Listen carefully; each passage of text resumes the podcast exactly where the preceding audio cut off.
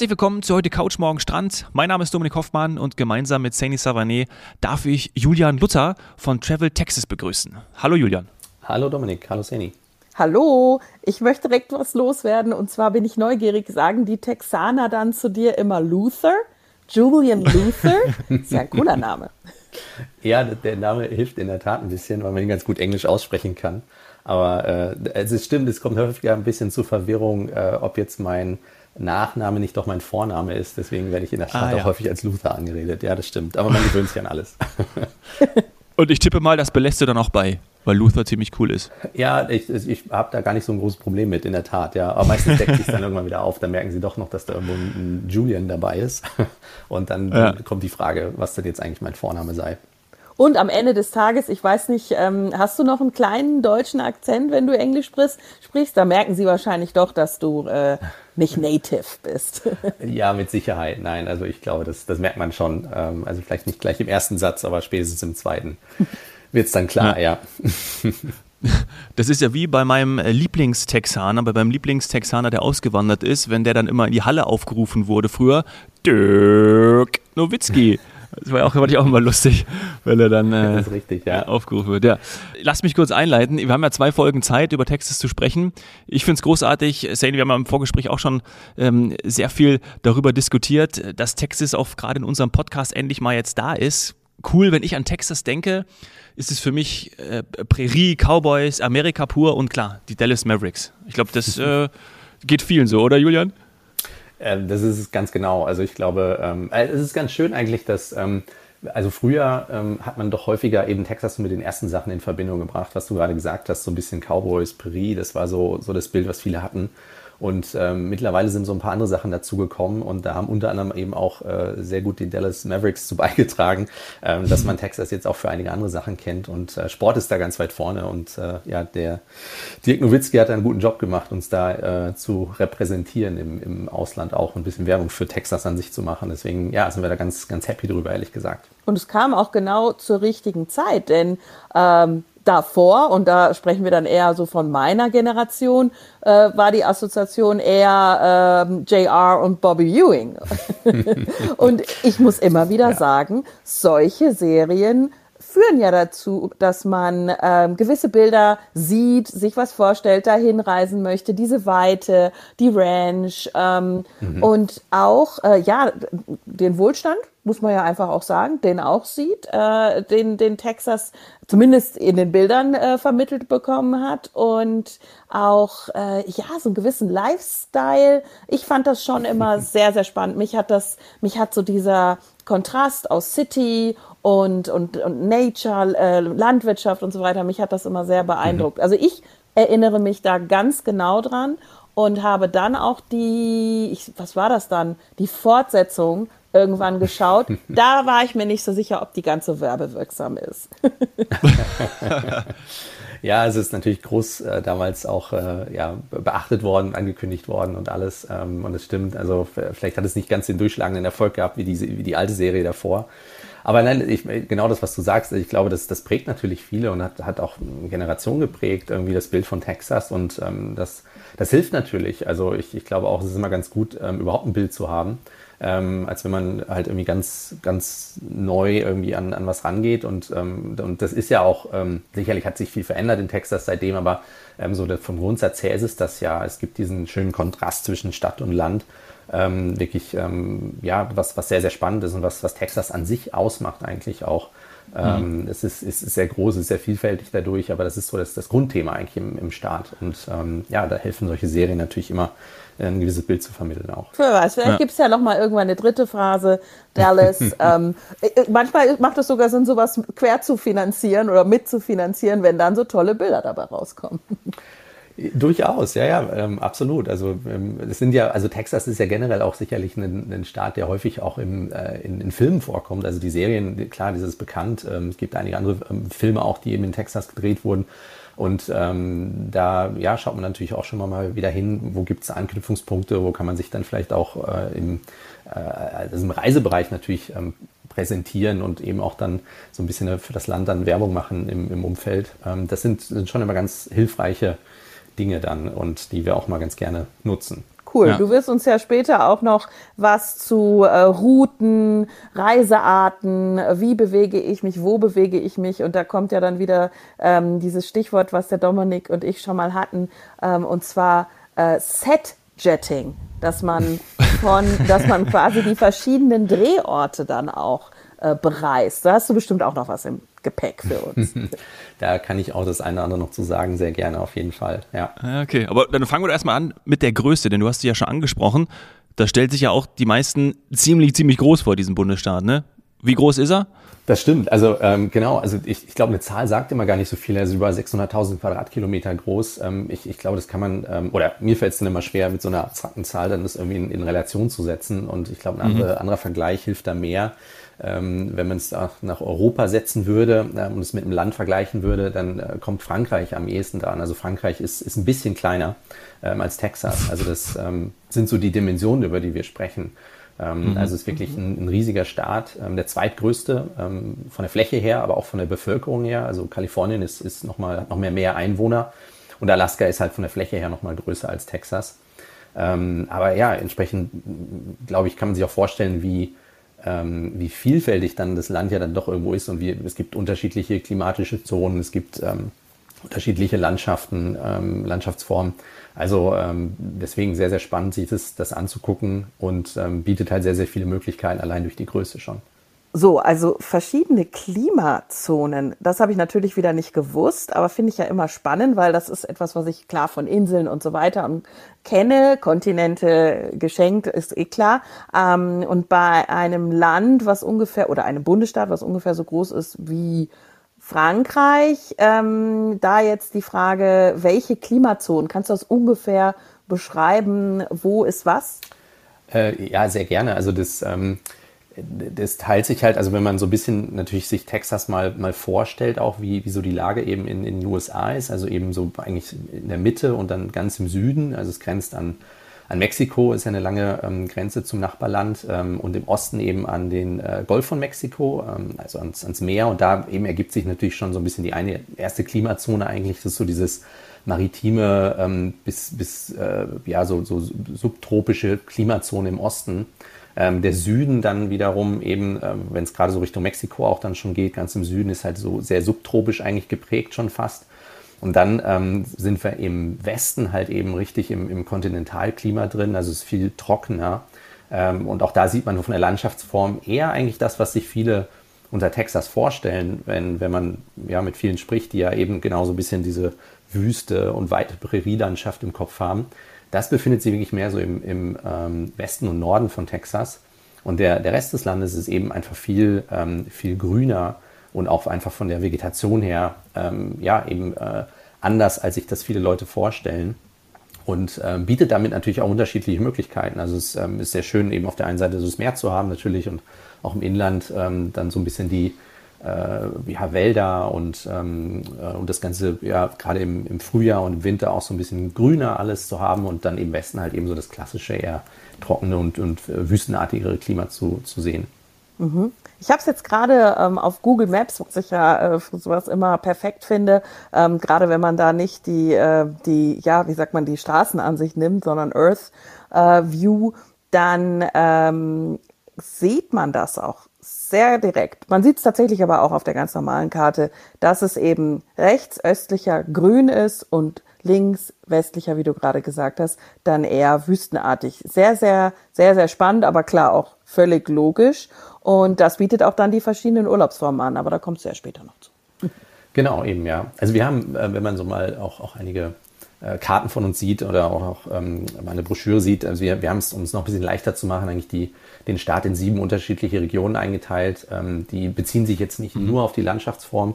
Ähm, häufig prägt ja eigentlich Landschaft auch so ein bisschen Kultur. Ähm, also insofern ähm, hat das auch damit zu tun. Und da kommen wir wirklich so ein bisschen von, von fast so Südstaaten-Flair ganz im Osten äh, bis halt eben dann rüber in den Westen ähm, rein, wie schon gesagt, wo es, wo es einfach so ein bisschen typisch texanischer wird für viele. Ähm, und das, ähm, ja, so, so haben wir das so ein bisschen aufgeteilt. Und mhm. ganz genau, das prägt natürlich dann auch die Art des Urlaubs, die man dann dort machen kann. Ähm, und hat da verschiedene Möglichkeiten, wenn man das möchte. Da Wasser ja. ja nicht uninteressant ist, gehe ich davon aus, dass, und das sieht man jetzt auch äh, ganz klar bei den Städten, dass mehr Menschen äh, im, im grünen Bereich leben, also äh, eher, west, äh, eher östlich geprägt. Genau, also der, der Osten eben ist, ist dichter besiedelt. Ähm, eben wir haben die großen äh, Städte, äh, die bekannten Städte auch im, äh, eher im Osten und in der Mitte. Ähm, eben bedingt einfach durch die, ähm, ja, eben genau durch die klimatischen Verhältnisse ähm, und äh, der Westen ist dann einfach trockener und, und ähm, ja, dadurch halt einfach etwas dichter, äh, weniger dicht besiedelt und äh, Osten und Mitte dann dichter. Äh, was aber natürlich auch fürs Reisen eigentlich ganz praktisch ist, muss man ganz klar sagen. Ähm, trotz der Größe, also man muss ja auch mal ein bisschen die Distanzen dann nachher beim Reisen im Kopf haben. Mhm. Ähm, aber wenn man so ein bisschen die Städte miteinander verbindet, auch, was immer ein sehr, sehr guter Ansatz ist, wenn man, wenn man in Texas reist, dann ähm, reduzieren sich doch die Distanzen wieder ein bisschen, eben weil sich sehr viel im Osten und auch in der Mitte konzentriert. Und ähm, damit kann man halt eben äh, den Staat schon, schon sehr gut bereisen, ohne dann gleich die riesigen Distanzen machen zu müssen, wenn man jetzt vielleicht ja nicht, nicht ganz so viel Zeit dann nachher hat, um, äh, um durch Texas zu reisen. Ja, klar. Lass uns gerne bei den Städten bleiben, weil Dallas ist etwas, mhm. was ich ja, klar, ist ein Muss. Houston, wir haben ein Problem, mhm. klar, muss ich auch hin. Oder? Richtig, ja. Welche, welche, welche noch? Welche kommen noch in Frage?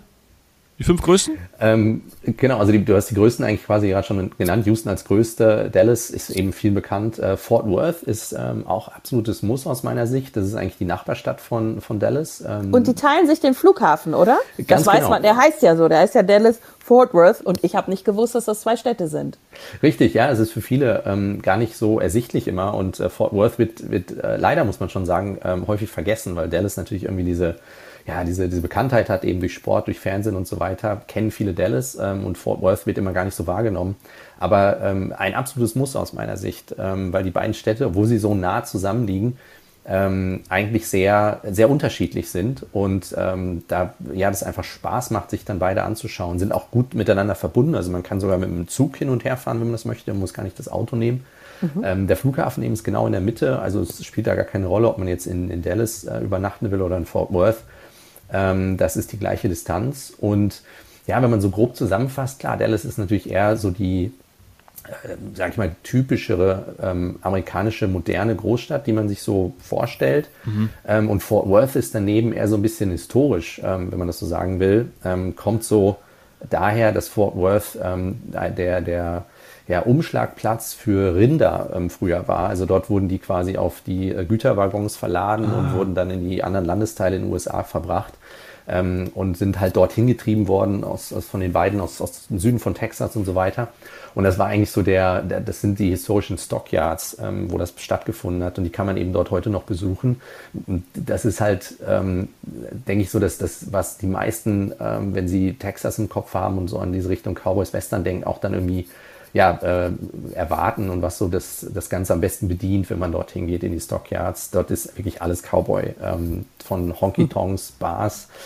Ähm, man kann sein Outfit kaufen. Es gibt eine große Rodeo-Arena. Ähm, also man kann die berühmten Longhorn-Rinder sehen. Also da ist alles, was, was irgendwie mit, mit Cowboy und Western zu tun hat ähm, ist da konzentriert in den Stockyards. Und das macht Spaß, das sich anzuschauen, weil das ist, wirft das einen in eine ganz andere Welt. Ja, ja, da muss ich hin. Und dass du sagst, du sprichst von der Vergangenheit. Ist das jetzt nicht mehr so? Weil ich meine, Rinder gibt es ja immer noch genug, aber werden jetzt da nicht mehr quasi äh, gehandelt oder verladen? verladen werden sie nicht mehr. Also ähm, man kann zwar den, den Bahnhof sozusagen noch sehen, wo das alles stattgefunden hat. Ähm, aber es ist natürlich viel ähm, touristischer geworden, sage ich mal jetzt. Ähm, aber es ist immer noch ähm, äh, die, die Börse quasi, also an der die Rinder verkauft werden, die besteht immer noch. Das meiste läuft jetzt online, ähm, so dass man die Rinder gar nicht mehr an sich sehen muss und, ähm, und, und die dorthin getrieben werden. Also das, das ist sicherlich, äh, hat ja auch da die moderne Zeit Einzug gehalten. Aber eben, man kann nicht nur sagen, dass es nur touristisch ist, also das ist nicht nur Kulisse, das ist schon alles echt und ähm, da findet auch immer noch viele Stadt einfach, was, was dazugehört. Ähm, und das ist schön, so diesen Mix zu sehen. Ähm, mhm. Das auf jeden Fall. Cool. So, jetzt muss ich einen kleinen Exkurs starten. Oha. Ähm, der Dominik und die Zuhörer kennen das. Ab und zu fällt mir noch was ein. Ähm, und zwar stelle ich dann auch manchmal gemeine Fragen. Aber wisst ihr, dass dann im Grunde genommen dort etwas stattfindet oder stattgefunden hat, was wir jetzt heutzutage im Marketing täglich benutzen und essentiell ist? Oh, oh, oh, oh. Das ist Und zwar, ich löse das direkt auf, weil Ja. der Dominik schimpft wegen der Zeit. Branding. Branding, das Branding der Kühe, der Rinder. Ach so, ja. der Rinder, die Brandzeichen, das ist das, was heute immer noch wichtig ist, dass man etwas kennzeichnet. Und damals eben eingebrannt hat, also Branding, ähm, nicht verbrannt, ne, ganz wichtig. Und zwar ist das etwas, das erwarte ich, das würde ich mir sehr, sehr gerne anschauen, wie das ist, wie man Kühe quasi, wie man Herden kennzeichnet, um sie auch zu unterscheiden. Das ist für mich ein klassisches, klassisches Bild, was mit Cowboy auch zu tun hat. Ähm, und ich interessiere mich ja für Landwirtschaft, bin ja auch auf dem Bauernhof groß geworden und so weiter. Also das würde mich interessieren. Und ja, der Bezug zum heutigen Marketing und zu allem, was wir tun, nämlich Branding, dass Marken so wichtig sind, das, äh, ja, so, der Ursprung kommt daher. Ach, vielen Ja, Dank, Seni. Ja, das ist äh, in der Tat richtig, ja. ja also, es ist auch, auch spannend, das zu sehen, also weil auch heute natürlich, klar, es gibt immer noch sehr, sehr viele Ranches in, in Texas und ähm, die, äh, die nutzen das natürlich nach wie vor und ähm, jede Ranch, um, um sich an sich auch jetzt mittlerweile zu identifizieren, also früher hatten die ihr eigenes, ihr eigenes Zeichen, eben ihr Branding auf den, auf den Rindern, aber heute äh, nutzen sie das gleiche Branding quasi als Marke für ihre Ranch auch ähm, und das, ähm, ja, sieht man ganz schön, wie sich das weiterentwickelt hat. Ja. Und ähm, gibt viele Möglichkeiten, diesen Exkurs dazu machen und zu gucken, wie diese Brandings entstanden sind und warum und wieso welche Familie welches genutzt hat. Ähm, ja, kann man sich auch, auch in den Stockyards anschauen. In der Tat, das ist, ist äh, sehr, sehr spannend. Ach, Cool. cool. Und du sagst uns später oder in der zweiten Folge dann noch, auf welchen Ranch ich dann auch schlafen kann. Das kann ich ganz genau sehr gerne machen. Ranches ist natürlich ein Riesenthema und äh, da gibt es einige in, in Texas, die man eben besuchen kann. Und gerade wenn man ja, ähm, in, diese, in diese Kultur eintauchen will, in diese Western-Kultur und, und, und mal selber Cowboy sein möchte oder Cowgirl für ein paar Tage, dann äh, bieten sich da Ranches an und äh, das kann man natürlich in Texas sehr, sehr gut machen. Cool. Und vorher Geil. gehen wir aber nochmal in die anderen Städte, weil da habe ich euch vorhin unterbrochen. ja. Houston. Houston, ja genau. Also Houston ist, ja, Houston ist halt die größte Stadt mit und auch die bekannteste, sage ich mal, neben Dallas ähm, und ist auch ähm, ja früher immer so ein bisschen links liegen gelassen worden, weil ähm, Houston natürlich sehr stark geprägt war durch, es war so ein bisschen so die Energy City, ähm, wurde es dann auch mal genannt, ähm, so der ähm, die Ölförderung und so weiter. Viele Firmen, die dort halt eben in Houston ihren Hauptsitz hatten und das hat, hat die Stadt lange Zeit geprägt als Businessstadt. Aber er hat sich natürlich auch in den letzten Jahren sehr, sehr viel getan. Und ähm, ist, in Houston ist, glaube ich, immer wichtig zu beachten, auch, ähm, das, das fällt mir immer wieder auf, wenn, wenn auch äh, Leute hingehen, ähm, dass man ja immer so dazu neigt, so ein Zentrum zu suchen in der Stadt und dorthin zu gehen und von da aus halt so ein bisschen sich, sich zu orientieren. Ja. Und in Houston gibt es gar nicht so richtig so das klassische Zentrum. Also es gibt mehr so diese unterschiedlichen Neighborhoods, wo man hingehen äh, kann und sollte. Und jeder, jeder dieser Bereiche und dieser Viertel in der Stadt hat halt so was, was Eigenes. Also gibt es halt ähm, halt einen, Bereich für die Museen, dann gibt es einen Bereich, wo, ähm, ja, wie so, wie so eine Art Broadway schon, also wo sehr viele Shows stattfinden, die man halt eben besuchen kann. Gibt es Bereiche, wo, wo halt irgendwie Restaurants und ähm, ja, also dieser ganze Food-Bereich ähm, ganz spannend ähm, auch ist. Und ähm, ja, das ist so ein bisschen das, was Houston eigentlich ausmacht. Und was natürlich ganz klar ist, du hast es vorhin ja auch schon mal gesagt, äh, Houston, wir haben ein Problem. Viele verbinden es natürlich mit, mit der NASA und, und dem Space Center. Und äh, das befindet sich so ein bisschen außerhalb der Stadt, nicht direkt im Zentrum. Da ist der, der NASA Campus. Und den kann man natürlich besuchen, ähm, kann Touren dort machen. Ähm, und was ich eigentlich jetzt Tipp immer ganz gerne auch, auch ausgebe, ist, dass ähm, also das Space Center liegt quasi auf dem Weg zum Meer. Ähm, Houston ist ja gar nicht weit vom, vom Meer entfernt. Und ähm, dann kann man immer ganz gut eigentlich einen Besuch im Space Center mit einem Ausflug zum Meer verbinden und kann dann Super. bisschen Seafood am, am Meer essen am Abend und äh, fährt dann wieder mit dem Auto zurück nach Houston. Ähm, also es ist immer ein ganz schöner Tagesausflug, wenn man das, wenn man das machen möchte. Und Tagesausflug ist eigentlich ein gutes Stichwort, bevor wir noch zu Austin und San Antonio kommen. Das sind ja schon auch immer Distanzen. Ne? Also was heißt das, wenn du sagst, es liegt ein bisschen außerhalb? Also Tagesausflug wie von Houston dann zur NASA und dann aus und dann nochmal zum Strand. Also ungefähr. Bin ich da zwei Stunden im Auto oder? Ähm, ja, also man, man muss natürlich da immer so ein bisschen auch Verkehr rechnen, gerade um Houston herum. Ohne Stau. Ähm, also rein von der, von der, von der Kilometerzahl quasi oder von der Meilenzahl ist es, ähm, geht es eigentlich, würde es schneller zu schaffen sein, aber diese, diese Zeit sollte man schon einplanen, wenn man, äh, wenn man die, die gesamte Runde fahren möchte, ähm, um halt zum Meer zu kommen und dann eben nochmal wieder ja, gute anderthalb, zwei Stunden, je nachdem, wieder zurück zum, in die Innenstadt zu wollen dann. Mhm. Okay. Ich habe ähm, jetzt zwei Fragen zu Houston. Zum einen, also ich, ich gebe zu, dass ich jetzt nie so ein Riesenfan von irgendwie diesen ganzen äh, Houston, ich habe ein Problem-Film äh, war. Bitte. Ähm, bin ich vielleicht Ei. klassisch Mädchen, keine Ahnung. Ähm, aber mhm. es gab dann jetzt die, die äh, neue Serie For All Mankind die hat bei mir natürlich dieses äh, Bild geprägt, dass die äh, Astronauten mit coolen Autos, die sie alle geschenkt bekommen haben, quasi da als wer coole Werbefigur, ähm, durchs Land gefahren sind mit, äh, die quasi Werbung gemacht haben für einen Sportwagen. Da habe ich dann gemerkt, ich habe ähm, mit, mit Texas so viele, ich sag mal, männliche ähm, ja, Vorbilder will ich gar nicht sagen, aber ich, ich stelle mir vor, dass da eben Cowboys sind, also typisch männlich. Ähm, ich stelle mir vor Astronauten. Ist das so ein bisschen so, dass der Texaner, ich sag jetzt mal auf platt, eine coole Sau ist? cooles Rind. genau, ein cooles Rind. Ja, also ähm, ja, natürlich, äh, ganz klar. Na, also ich, ich, glaube schon, dieses ähm, äh, dieses Bild, äh, klar, das kann man natürlich nicht pauschal sagen, weil ich, ich äh, vielfach ist der, der Texaner da schon äh, natürlich auch recht, recht stolz, irgendwie Texaner zu sein und das, ähm, da, da schwingt natürlich immer schon so ein bisschen, bisschen auch was mit ähm, und äh, eben gerade das, dieses, was du, was du gerade so beschrieben hast, auch, ähm, ich glaube, dass äh, sich da viele auch, auch dessen bewusst sind und entsprechend ist auch ein bisschen das Auftreten der Texaner. Aber ähm, grundsätzlich muss man wirklich sagen, also ähm, sind, sind es also immer ähm, herzensgute Menschen, ähm, also die, die man dort sieht und äh, es macht immer Spaß. Ähm, also man findet da eigentlich eine Menge äh, Freunde ähm, in, in Texas auch und äh, es ist, ist wahnsinnig schön, sich mit denen auszutauschen, egal ob es jemand ist, der in der Stadt lebt oder auf dem Land, äh, mit ihren unterschiedlichen ja, Hintergründen und, ähm, und es passt so ein bisschen zum Motto von Texas, äh, vielleicht als kleine Anekdote auch hier, ähm, weil ich weiß nicht, ob ihr wisst, woher der Name Texas kommt, ähm, was nee, das bedeutet. Ich weiß es nicht.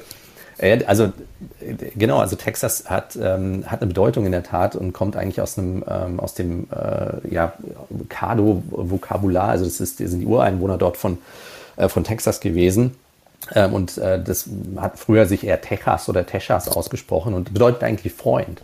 Und ähm, das ist so ein bisschen der, das zieht sich mhm. so ein mhm. bisschen durch, ähm, so dass man eben in Texas in der Tat gute Freunde findet. Schön. Vor allem, weil man ja ganz Schön. oft in den, in den USA äh, noch so Bedeutungen sucht. Man wird ja ganz oft in vielen Ländern gefragt, was bedeutet denn dein Name? Und ähm, dann sagt man manchmal, ja, gibt's irgendwie nichts, äh, gibt's keine Bedeutung. Aber wenn das Freund bedeutet, das finde ich, äh, finde ich sehr wertvoll. So ein schöner Name. Ähm, ich habe noch meine zweite mhm. Frage, mhm. aber die ähm, wirst du sowieso sofort beantworten. Mhm. Ähm, ich habe ein bisschen das Phänomen, gebe ich zu, dass ich Houston und Austin manchmal verwechsle. Warum, weiß ich nicht. ähm, äh, was ist genau der Unterschied? Austin ist die flippigere Stadt von beiden. Darf man das sagen? So ein bisschen mehr das anders. Kann man so sagen. Richtig, Austin ist anders, ähm, in der Tat. Also Austin ist, ist einmal die Hauptstadt, ähm, kleiner als die anderen Städte gerade genannt, also Dallas und, und Houston, deswegen fällt es manchmal so ein bisschen hinten runter. Aber Austin ist eben die Hauptstadt und ist einfach ähm, ja, flippiger, wie du gerade schon sagst, und, und ein bisschen anders. Es, ich, es gab mal lange Zeit diesen Spruch Keep Austin Weird. Ähm, das war eigentlich so das, was, äh, was auch jetzt immer noch mhm. umgeistert, was man auch auf T-Shirts sieht und so weiter.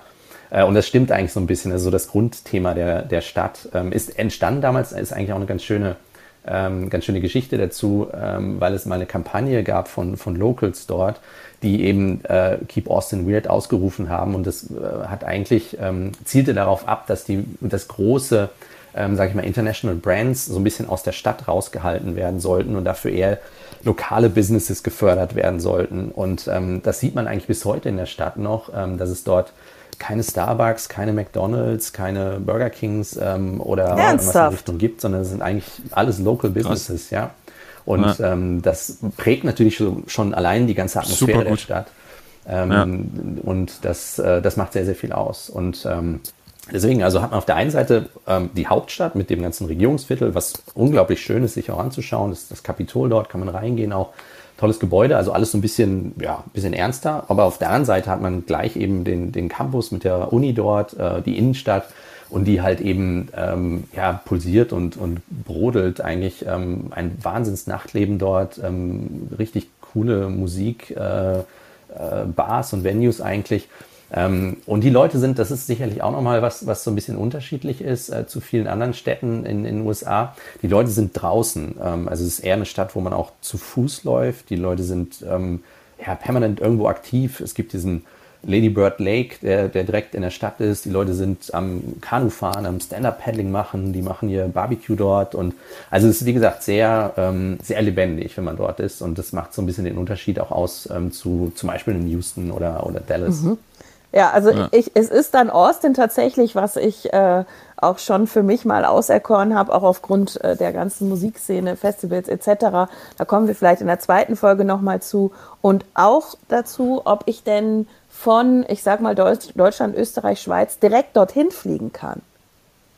Wie komme ich hin? Das stimmt. Ähm, das ist, ja, ist immer ein sehr, sehr wichtiger Punkt, eben wenn man seine, seine Reise plant. Und ähm, Texas ist da sehr, sehr gut angebunden und Austin auch äh, mittlerweile. Also man kann eben auch direkt nach Austin fliegen von, von Frankfurt aus. Ähm, die Lufthansa fliegt dort direkt hin, ähm, was, cool. was perfekt ist, weil auch Austin ähm, jetzt im Vergleich zum Beispiel zu Houston und auch Dallas-Fort Worth ähm, natürlich der etwas kleinere Flughafen ist.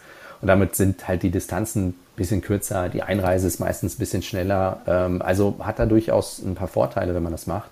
Aber eben auch die beiden anderen Städte, wie gerade schon gesagt, also Dallas, Fort Worth und Houston, auch die sind direkt angebunden aus, ähm, aus Deutschland raus. Nach Houston kann man zum Beispiel aus München direkt fliegen ähm, oder auch eben Dallas, Fort Worth ähm, von Frankfurt aus erreichen. Ähm, also da sind wir ähm, eigentlich sehr, sehr gut aufgestellt ähm, mit direkten Non-Stop-Flügen nach, äh, nach Texas. Mhm. Und um die Spurs zu sehen, kann ich da auch direkt hinfliegen nach San Antonio? Ja, muss man leider um, einmal umsteigen, aber, ah, okay. ähm, aber da würde sich ein Flug nach Austin anbieten und dann knapp eine Stunde Richtung Süden nach San Antonio fahren. Ähm, was man sowieso machen sollte, ehrlich gesagt, ähm, weil auch die beiden Städte sind wieder grundverschieden, obwohl ja eben nur eine Stunde auseinander. Mhm. Aber San Antonio und Austin sind kaum miteinander zu vergleichen. Ähm, und eben genau, einmal kann man die Spurs sehen, was man in ja. Austin nicht machen kann. ähm, aber so grundsätzlich ist, ist San Antonio halt nochmal eine, ja, einen ganz anderen Spirit in der Stadt. Ähm, viel, ähm, viel stärker geprägt äh, durch, durch, das, durch den mexikanischen Einfluss, ähm, den, hm. den es ja lange Zeit gab. Texas gehörte ja mal zu Mexiko ähm, für eine kurze Zeit, bevor sie dann unabhängig wurden und sich dann den USA angeschlossen haben. Ähm, also das weiß aber Trump nicht, oder? Also, dass Texas mal zu, zu Mexiko gehört, das wusste, hat er vergessen. Das vergessen oder? wurde, ja. ja. War ja nicht in der Schule. ja, und man sieht es eben gerade dort in San Antonio, also da, da ist sehr viel texanische Geschichte auch. Ähm, da gibt es den berühmten Alamo, äh, wo es auch mal einen Film zu gegeben hat, ähm, den andere, andere vielleicht gesehen hat auch, ja. was halt sehr, sehr, ja, eben diese texanische Geschichte beschreibt, auch wo, wo jeder Texaner eben auch ähm, stolz drauf ist. Und das ist so ein bisschen das, das Nationalsymbol dort auch, äh, in dem halt so ein bisschen die Unabhängigkeit ähm, gestartet wurde. Ähm, und ähm, aber auch da, also Alamo ist letztendlich ein, äh, war ein Vor oder ist, ist eine kleine Kirche, so eine, so eine Mission. Und davon gibt es einige in San Antonio. Also Alamo ist so die bekannteste, aber da gibt es noch zwei, drei mehr, ähm, die jetzt mittlerweile auch zum Weltkulturerbe, UNESCO-Weltkulturerbe zählen und ähm, die man alle wunderschön besuchen kann. Man kann da Fahrradtouren machen. Ähm, es gibt diesen ja, sogenannten Riverwalk in, in San Antonio. So ein Flusssystem, was sich durch die Stadt zieht. Ähm, wunderschön, ähm, wo man eben Bootstouren machen kann. Also man kann wirklich das Auto stehen lassen und kann sich per Boot und Fuß durch die Stadt bewegen. Ähm, oder man kann eben auch ein Fahrrad nehmen und, und an diesem Flusssystem entlangfahren. Und das bringt einen dann so ein bisschen raus zu diesen ähm, alten äh, Missions und diesen Kirchen ähm, also wirklich eine wunderschöne äh, Tour, die man da durch die Stadt machen kann. Und wie man ja vielleicht irgendwie hört oder erahnen kann, ähm, ganz andere, ja, wie gesagt, ganz anderer Spirit in der Stadt ähm, und auch da absolut einen, einen Besuch wert. Ähm, hm. In der zweiten Folge müssen wir dann darauf eingehen, wie viel Zeit ich einplanen muss. Weil also tatsächlich hat mich das jetzt alles angesprochen, würde ich alles gerne ja. sehen. Ähm, und das müssen wir ja ein bisschen in eine schöne Route bringen. Und das wirst du uns dann sagen. Sehr gerne, ja klar. Wir springen in Folge 2. Bis gleich.